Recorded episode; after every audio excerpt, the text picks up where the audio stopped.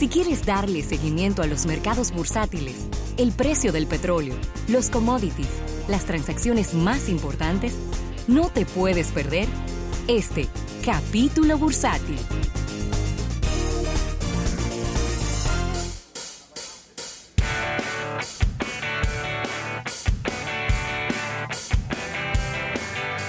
Bien, y dando las gracias a nuestros amigos del Banco Popular. Banco Popular a tu lado siempre. Mira, y es una noticia de, show business, pero yo creo que es importante que la mencionemos en este capítulo bursátil, ya que hay reportes, Rafael, de que este es el fin de semana de Easter, como le dicen los estadounidenses, el fin de semana de Semana Santa donde la taquilla del cine de los Estados Unidos ha estado más baja en los últimos 15 años. ¿Cómo? 15 años que la taquilla en el fin de semana de Semana Santa Que no hay nada. no estaba tan baja.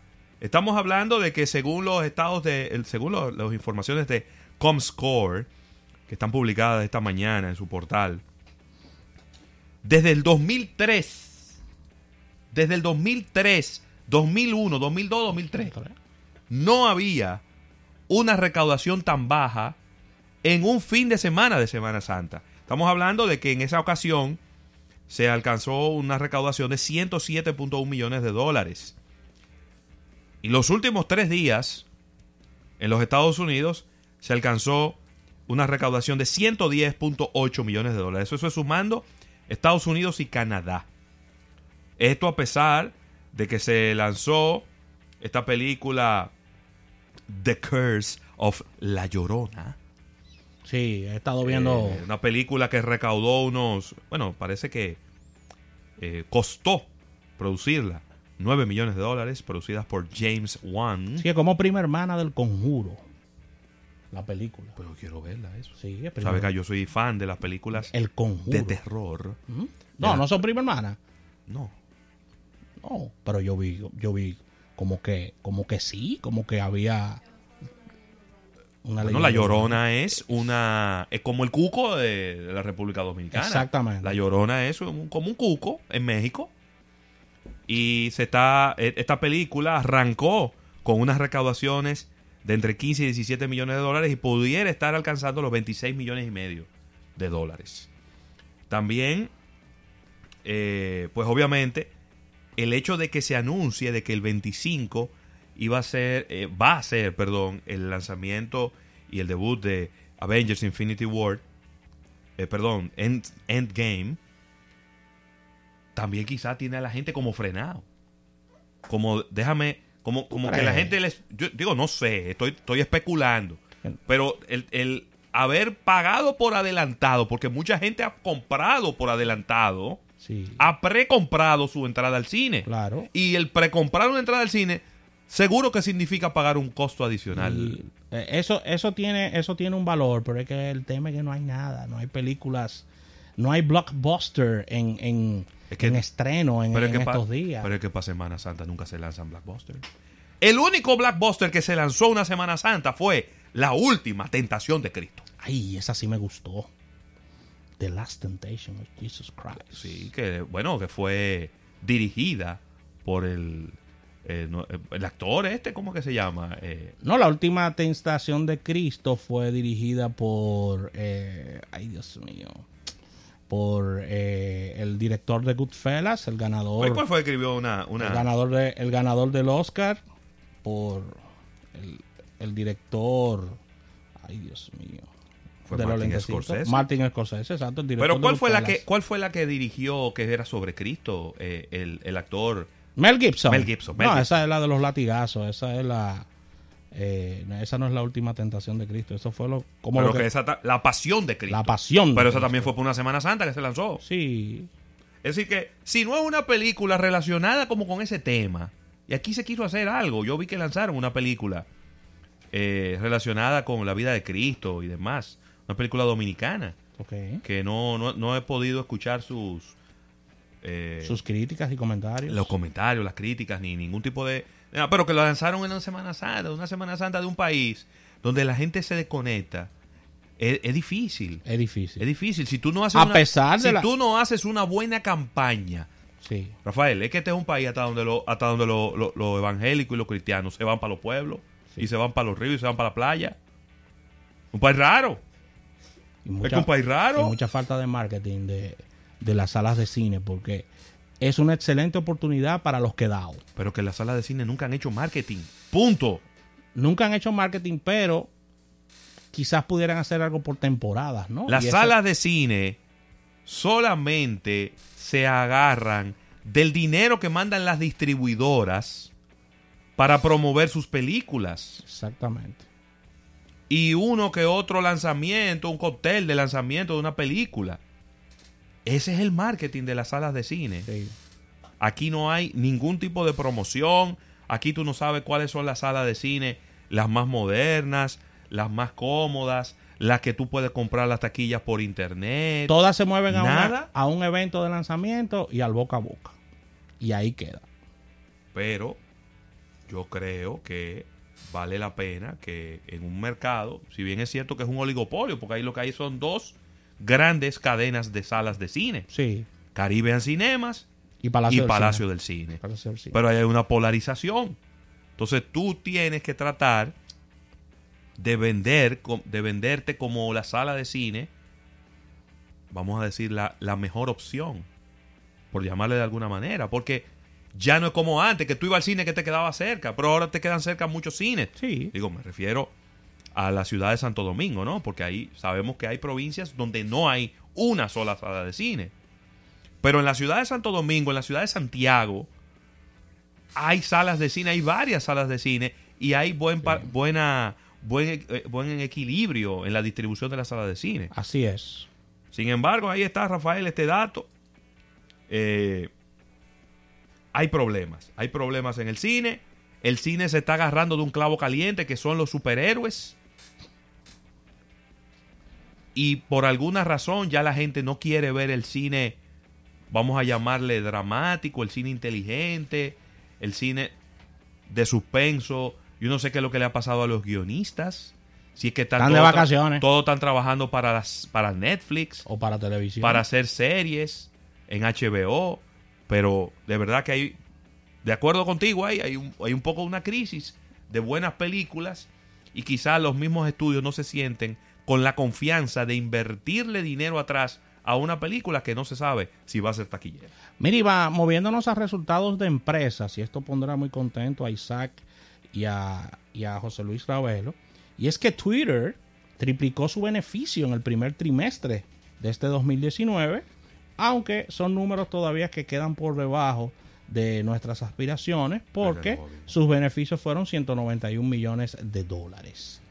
Mm, Mejoras en los ingresos publicitarios, en venta de software, ha ayudado a que Twitter triplique sus beneficios durante este 2019, ya que de ya que han representado un alza de un 213% interanual debido a las razones ya explicadas por nosotros y esta empresa tecnológica de con sede en San Francisco reportó en el día de hoy sus operaciones trimestrales haciendo comparaciones con las del año pasado. Con lo que respecta a la facturación, la facturación subió un 18% hasta 700, eh, ocho- eh, 787 millones de dólares gracias a aumentos de ingresos en los ámbitos de publicidad y de licencias en un 20%. Y estos datos han sido muy significativos ya que un 6% de sus usuarios únicos monetizables eh, pasa- pasaron de 126 millones de dólares al cierre a unos 134 millones en este periodo. Mira, Twitter tiene muchos retos. Sí. Tiene retos desde el punto de vista financiero. Y, de, Tiene- y tiene- crecimiento también. Tiene que, tiene que mantener contentos a dos grandes grupos de stakeholders. Por un lado, tiene que poner contentos a sus inversionistas. Ellos solamente crecieron 9 millones de usuarios. 9 millones de, de usuarios nuevos. Usuarios mensuales, ¿verdad? Subieron de 321 millones el trimestre pasado a 330 millones este trimestre. Pero el número que ellos quieren que tú veas es el de usuarios diarios, Ok. que ese sí está creciendo a una manera más consistente y más sustancial. Ellos tenían 120 millones de usuarios diarios el año pasado, 126 millones de usuarios diarios el trimestre pasado y ahora tienen 134 millones de usuarios diarios. Es decir, ¿qué es lo que yo quiero decirle con esto? Es que independientemente de si hay más gente que está usando Twitter, los que ya lo usaban lo están usando más. Y eso es positivo. Eso es positivo. Porque lo que parecía que estaba ocurriendo en algún momento era que Twitter estaba pasando al desuso. Que estaba pasando como Snapchat, que la gente no lo estaba utilizando. Y que tú tenías una cuenta de Twitter, pero que tú no la usabas. Entonces tú estabas dentro del grupo de los usuarios de Twitter, porque hay una cuenta que está creada ahí con tu nombre. Y a lo mejor tú entrabas y brechabas gente por ahí Sí. pero tú nunca la usabas y nunca tuiteabas. Entonces, creo que por ahí hay eh, al- algo de, de- de- de información eh, positiva. Pero por el otro lado, Rafael, tienen al Congreso en el cuello. ¿Cómo? Al Congreso de los Estados Unidos lo tienen en el cuello. Eso es grave. Porque ellos eh, tienen que remover, tienen que eliminar todos esos robots extranjeros. Porque me voy a enfocar en lo extranjero. Los robots extranjeros que se entiende que entran a Twitter para tomar control de la conversación. Eso es grave. Y, claro, acuérdate que en algún momento el, el lío feo fue con Facebook. Pero Twitter también estaba metido en la Le salpicó, Le, le salpicó, salpicó. también. Y el lío, y el lío feo del tema del fake news, el protagonista es Facebook. Pero Twitter tiene un papel de reparto en la película. Claro. O sea, papel de reparto. O sea, Claro. Facebook tiene el liderazgo, pero a Twitter le salpica también. Y, y, no, y el Senado, como bien dices, no lo está dejando fuera de toda esta investigación, Ravelo. Así mismo. Mira, Vamos a ver qué ocurre y cómo, cómo termina esta historia con Twitter. Porque Twitter, inclusive, Rafael, Snapchat, que es un muerto. Pues Snapchat para mí es un muerto en vida, ¿eh? Es un muerto en vida. Dios mío, ya lo hace Tiene 186 millones de usuarios diarios. Snapchat tiene más usuarios diarios que Twitter. Y eso, es eso, eso habla muy mal de Twitter.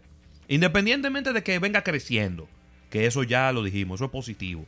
Pero cuando tú me hablas de que Snapchat, una red muy nueva, que independientemente de que la están usando supuestamente los jóvenes, muchos jóvenes la han abandonado y muchos influenciadores la han abandonado. Y cada vez que yo entro Es que ahí, no- es un pueblo fantasma cada vez que yo que, entro ahí. es que yo no quiero ser drástico con el comentario, pero es que todas las redes sociales que han llegado le han pasado por la derecha a Twitter. Sí. Todas. Bueno, mira, pasado. Instagram tiene 500 millones de personas revisando sus historias todos los días. 500 millones de personas. Es decir, tú suma lo que ven en Snapchat, suma los de Twitter y no llegan al número de Instagram.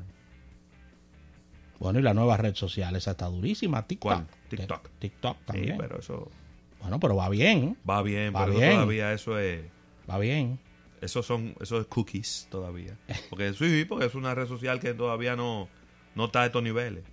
Mira, Ravelo, y quedándonos en resultados de empresas, Coca-Cola mejoró sus ingresos gracias a sus nuevos productos y presentaciones.